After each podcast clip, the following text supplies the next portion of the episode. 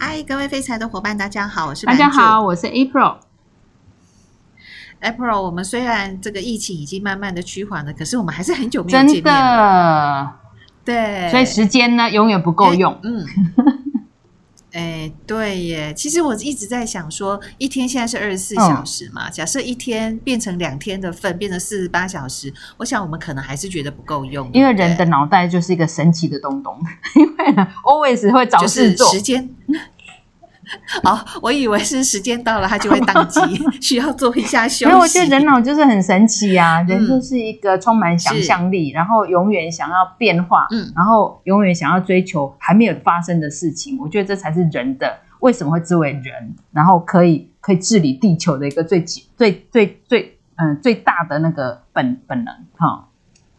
对啊，其实人最大的财富就是人拥有智慧，嗯、可是这个智慧可能也可以朝向好的方向，那当然是很 好。可是就是有一些人就是可能朝向不是善良的那个方向，那就会变成这个社会非常多元的一个面向。对啊，哎，你记不记得我们上次有聊过那个脑袋的左边、右边啊，逻辑跟？有有有有有。哎，我们今天来聊聊这个左右脑怎么样可以并肩作战。好啊，我因为我记得我上次有跟你提过嘛，其实我都很羡慕那种很有创意的人，哼对不对？比如像设计师啊，对，或者很发明家啊这种，嗯、因为我觉得这个都是好像就是灵光乍现，然后上帝赏饭吃。哎，可是我最近哎，我研究，嗯、而且我我是事实上我上次因为有有这样子的一个机会，我就参与一个论坛，然后当里面的助教，嗯、所以呢，我就对一个叫做设计思考这样子的一个解决。嗯问题的方法方案，哎，我就还蛮有兴趣。嗯、我们今天来聊聊这个好了。好啊，其实 April，你之前在跟我讲设计思考这件事情的时候，嗯、其实老实说，我是这四个字分开来都看得懂，但是合在一起，老实说，我不知道他在讲什么。是但后来我上网查了一下，哇，我觉得他其实就我目前的工作，我觉得他放在行销的角度，好像是一个蛮好的一个。是，它可以解决，其实它可以解决各式各样的问题。嗯、因为如果我们把它拆开来看，嗯、就像你讲的，就设计思考。可是呢，它可以加一两个字，帮助我们了解，就是像设计师一样的思考。就是我们学习的，像一些设计师在设计师在设计他的作品啊，这些呃呃商品的时候，是怎么样去把那个创意跟作品结合在一起。嗯这样子的逻辑，只是他把它应用在不止我们看到美的东西啊，这些设计品啊，这些艺术品，而是可以把它用在解决问题这样子的一个过程里头。我觉得是还蛮有趣的。所以它，嗯，嗯，所以它既然是帮忙解决问题，或者是说，呃，不管不是从美学的一个角度的话，嗯、那么其实它应该就是从人的角度，没错，它就是以人为本，嗯。一刚开始就是用人当成一个最基、嗯、最最重要的一个一个基础点，去观察到底有什么问题，他有什么需要，然后再从这个方向去发散，再收敛，发散再收敛，嗯、找出一个具体可以解决的方案。这样讲是不是还是很抽象，对不对？嗯，没关系，我想我把它翻译一下成白话文。白话文的意思是不是就是从使用者跟需求者的角度去思考？呃，可以这样说，没错。真的是很聪明哎还是说你都不知道？没有没有没有，因为其实我稍微看了一下，因为老实说，因为我在金融业嘛，那我们常常在做一些行销的东西的时候，嗯、我我觉得在业内的人会陷入一个迷思，就是这个迷思就是我想要告诉你什么哦，但是实际上应该是需求者他想要听到什么，真的是这样，对。是对，但是其实我觉得很难跳得出那个我想要告诉你什么，因为我想要告诉你的东西，不见得是你听得进去，或者是你听得懂的。因为常常在投资理财的东西上面，很多人都说啊，你讲的什么我都听不懂，或者是我的投资人会跟我说啊，你讲的比较专业，你决定就好。哎，对。可是我觉得这个部分其实不应该是一个在广泛行销上面所会发生的事情。嗯在广泛的一个行销的角度，应该是你想我，我应该因为我是卖方嘛，我应该要知道说，我要把什么样的东西，我要把什么样的逻辑跟思考能够告诉你，然后你可以被我的逻辑跟思考的这些点所说服。对哎。然后我突然想到，这样好了，嗯、我用一个比较简单的例子，嗯、让我们废柴的伙伴们也许就可以很快可以了解我们现在讲的这些。譬如说你刚刚讲的，我们想说的，不见得是呃我们的客户他想了解的，或者我们看到的问题，不见得是他真正的问题。我觉得我有一个例子是很好的，呃，我曾经看过个例子，就是说，哦、就是 MRI，就是那个，呃，那个叫做 MRI，就是那个扫描那个东西有没有？哈？他呢刚发被核磁共振对扫描，这个对核磁共振，他刚开始被那个被发明制造出来的时候，那个创造者是非常的 proud，就是觉得哇很很就是很棒的一个设计，外形各方面都非常好。可是没想到拿去试用的时候，他就遇到一个极大的挫败，因为当时他们把这个 MRI 用在很多儿童。就是住院之后，他们需要进一步去扫描，做进一步诊断，在儿童的身上。嗯、就你知道吗？这些小孩们只要看到这个东西，每个都吓得这样子，对，就是尖叫哭。然后后来搞到半，就医生都是精疲力竭，所以百分之八十的小孩子都要透过全身麻醉，他才有办法把他送进去。那这就非常挫败。后来他们就针对这个问题呢，是就是用了设计思考，就是。他们不能用大人的眼光，嗯、就像我刚刚讲，就你刚刚提到嘛，就是我们要从消费者那一端，就是这些小朋友的眼光，或者他们的心理或他们的角度，嗯、来看看为什么，嗯、为什么他对这个机器 MRI 会产生这么大的恐惧？嗯、后来就确实是因为呢，MRI 它会里面会发发出那个声音嘛，那小朋友如果被关在那个里面，对又在一个密闭的空间，所以他们会觉得极极恐惧。后来他们就透过这个这个过程里面，用小朋友的这个观点，然后呢，哎，他们就想出一个方案，就是这些小朋友其实大部分都是在医院里面住了一阵子的小朋友。那这样小朋友其实他们会有个特质，嗯、其实他们很渴望出去，很渴望像其他的同学这样可以去旅行，然后去冒险，然后去在外面的世界。所以后来他们就针对这样就设计了好几个系列，譬如说海底冒险，什么太空。呃，探险这样的系列，当他们听完这些故事之后呢，然后呢，让这些小朋友充满期待以后，再把他送进 MRI，所以就解决刚刚那个问题。所以这些小朋友们、哦、好 就可以接受 MRI、嗯、这个机器，这样。好，因为我个人做过 MRI，我可能可以稍微的形容一下 在里面。哦，真的，真的，真的，我是没有。嘿，好，对，好，因为它就是在它的那个机器非常的巨大。嗯然后呢，我们就是要躺在上面或趴在上面。嗯嗯，那是躺是趴，就是要看我们真正要扫描的部位到底在哪里。是对，那这是第一个。那第二个部分呢，就是呃，有一些器官如果真的要扫描的话，又要打显影剂，所以你就是要进去之前的话，你就要先打个针，然后那个针就有点像我们在打点滴一样，嗯、它就会慢慢慢慢的滴入你的身体。那因为那个，因为你要打显影剂嘛。所以说，那个检查其实是有辐射的，Okay. 对，所以它必须要被关在一个房间。然后那个机器其实还蛮大的，那个机器大概是你等同于是一张单人床，可是那张单人床的上面，它又有一些扫描的一个工具在里面，所以你几乎是感觉上好像一个人躺在一个个人的太空梭里面。哦，所以有什么叫密闭恐惧症的人，应该是很受不了这种东西。是不是会会会？然后对，没错。然后你刚刚有讲到一个这一个检查最大的一个问题，就是它会发出巨响，而且是三不五时发出的那个巨响。所以我在做这个检查的时候呢，他是给了我两个耳塞。哦，不是跟你讲太空冒险的故事吗？哎，没有没有没有，因为他知道我是一个大人了。但是我要讲的是，即便我塞了耳塞之后。他那个声音就有一点像一台大货车在我旁边按喇叭。哇我戴耳塞哦，还是可以听到那样的声音，而且是那种三不五时就叭叭叭，而且就是大概它是没有频率，它是没有一个规律的频率的。难怪这些小朋友吓成这样子，就会把你叭一下。对对，所以其实，在里面是相当不舒服的。然后我那时候整个检查的过程大概是。十五到二十分钟，其实不算短的一个时间，对于小朋友来说，嗯、对，刚好是透过这个例子，然后你有亲身的体验，嗯、那我确实就发现，真的是要从小朋友的角度来看他们的问题，他们的担心是什么，才有办法找到他们可以接受的方案。我就用简单的例子这样子。是啊，对啊，对啊，对啊。嗯，是没错。那其实像在讲那个设计思考的部分，嗯、它好像是有五个步骤嘛，对，对，对，对不对？对。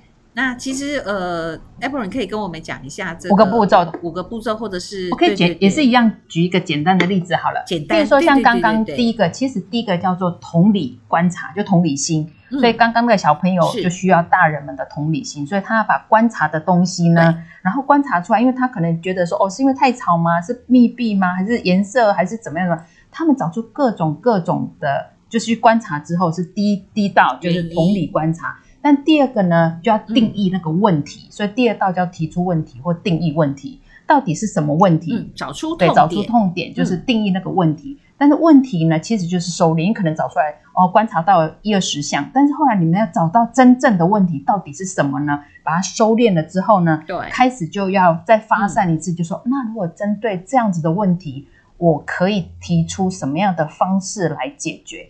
但是这时候你在想出这些解决方案，也是一样，就是要把它发散，就大家脑力激荡，然后鼓励大家发言，不要去批评别人说哦，你这个想法很很烂啊，或什么之类，就大家就是脑力激荡，然后让他的创意能够出来。然后，可是在这个过程，其实就要注意你刚刚的那些问题到底是表面的问题，还是很深层的问题。所以有时候有一些很厉害的文案，他们就可以看到，哎，有一些特殊族群。他们有一些特殊的需要，譬如说，我记得有一个广告词就很妙，他就说：“姐敷的不是面膜，面膜嘛，哈，姐敷的是希望。”类似这样，就是面膜这件事 对女人来讲，不仅仅是面膜，是希望。这个就是看到一个这个族群的需要，所以他们就是当你可以去看到问题，然后呢，也能够去创意发想之后。到最后再把它收敛之后，嗯、你就可以制作出一个好像初步的这样子的一个商品或服务或原型 prototype，、嗯、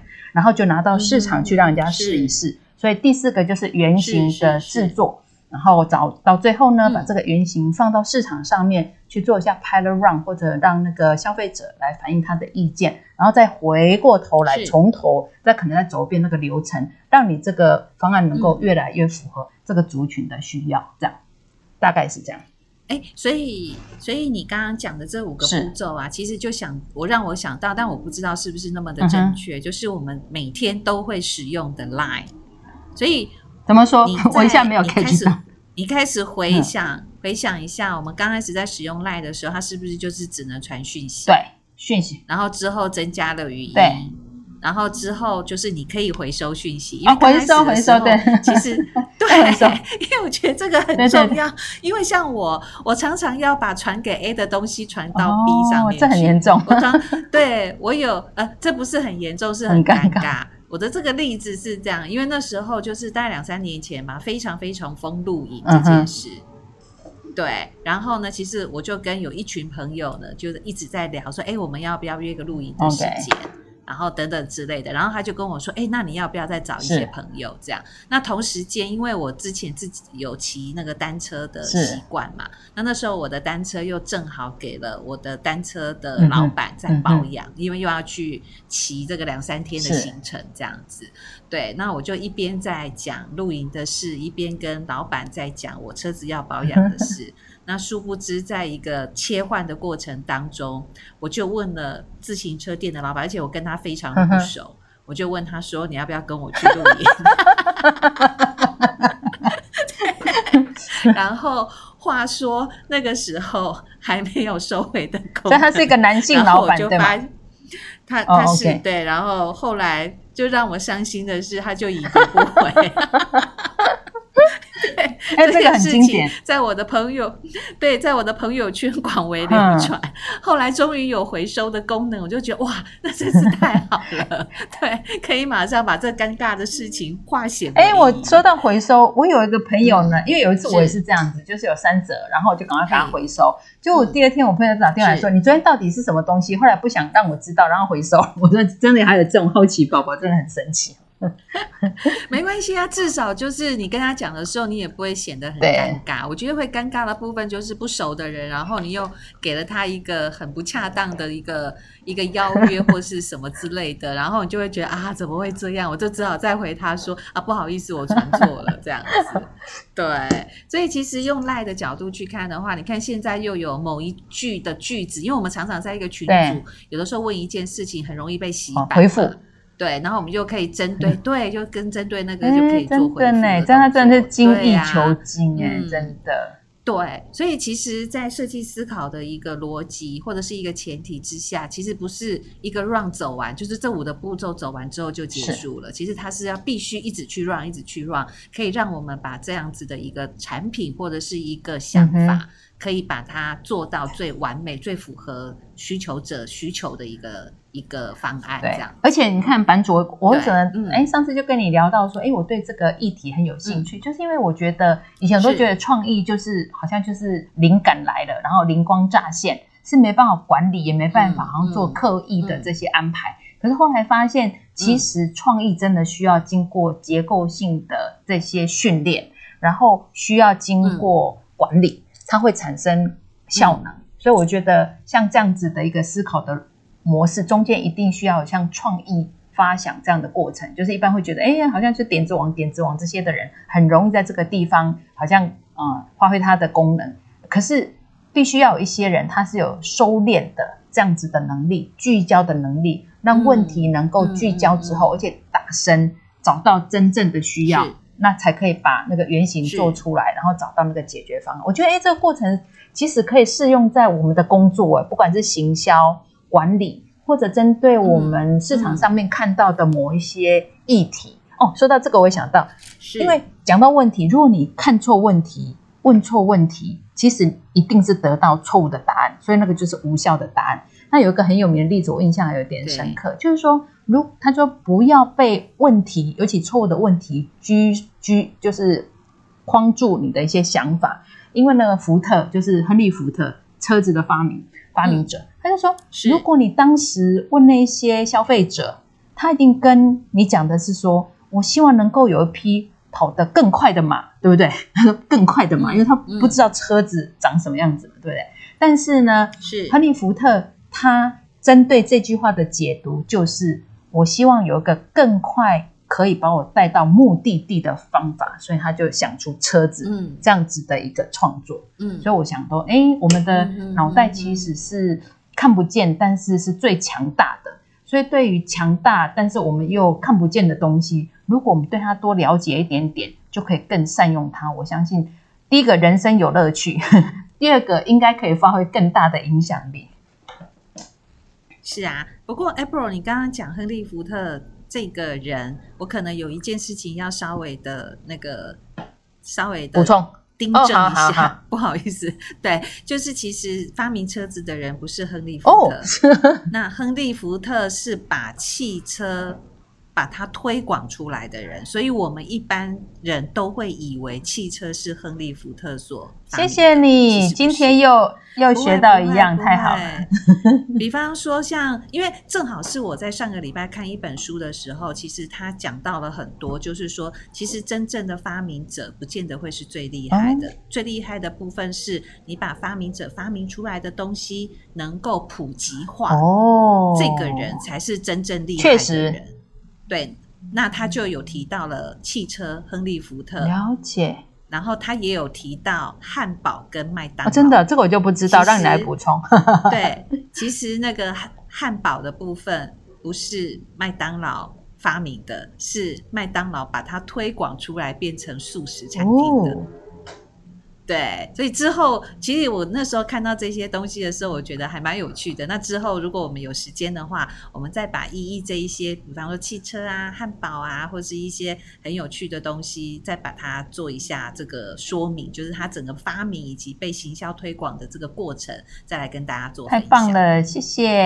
对，不会不会不会。那你刚刚有提到说，其实，在那个设计思考的部分，像我在金融业嘛，嗯、那我们就讲到了我的行销，那 Line 的部分有讲到，那你的部分有讲到这个核磁共振嘛？那其实在很多的产业都会运用到啊，比方说像保险啊、精品啊、产业管理啊、教育啊，甚至呃，在之前有一个实际的案例，就是在台湾，嗯、他们把它导入到某一家医院的急诊加护病房的交班。哎，你来分享一下，这个蛮有趣的耶。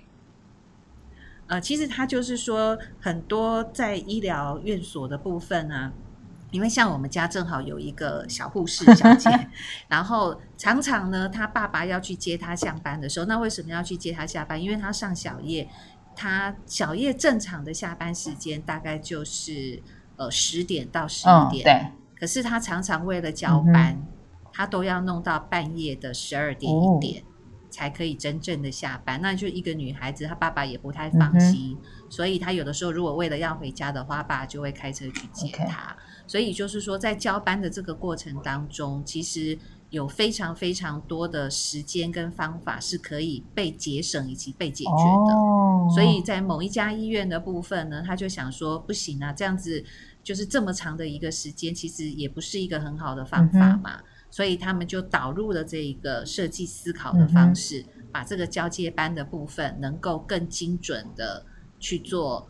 对病人的病情的描述，或者是说，哎，这个病人需要什么样特殊的照顾，或者是哪个地方需要特别的留意，比方说这个客人血氧过低啊，还是血压过高啊，等等之类的。但是他这个部分的话，就是希望能够在两个班交接的时候，不要花太多的时间在交接，反而应该花很多的时间在。照顾这些病人，使他们的病程可以发展更好。了解，确实哦。当我们发现有需要的时候，然后呢，可以用这个方法。其实它是一个系统性的思考的方式，嗯、就像我们平常一般人会就比较常用的，叫做心智图。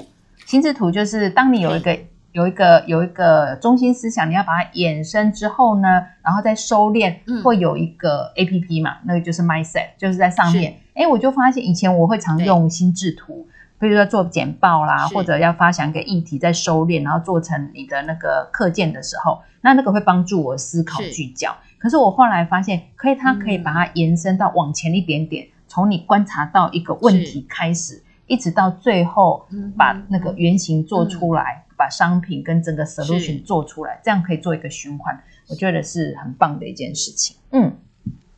对呀，所以我在看了一些相关有关于创意思呃，就是那个设计思考、设计思考这件事事情的时候呢，有一句话，我想就是当今天的好哦，好哦，好哦。这句话它是写着，就是整个设计思考的部分不是为了制造而思考，嗯、而是为了思考而制造。哦，是，对，对，就是为了思考而制造的话，它就是在于创意跟创新的这个角度，对。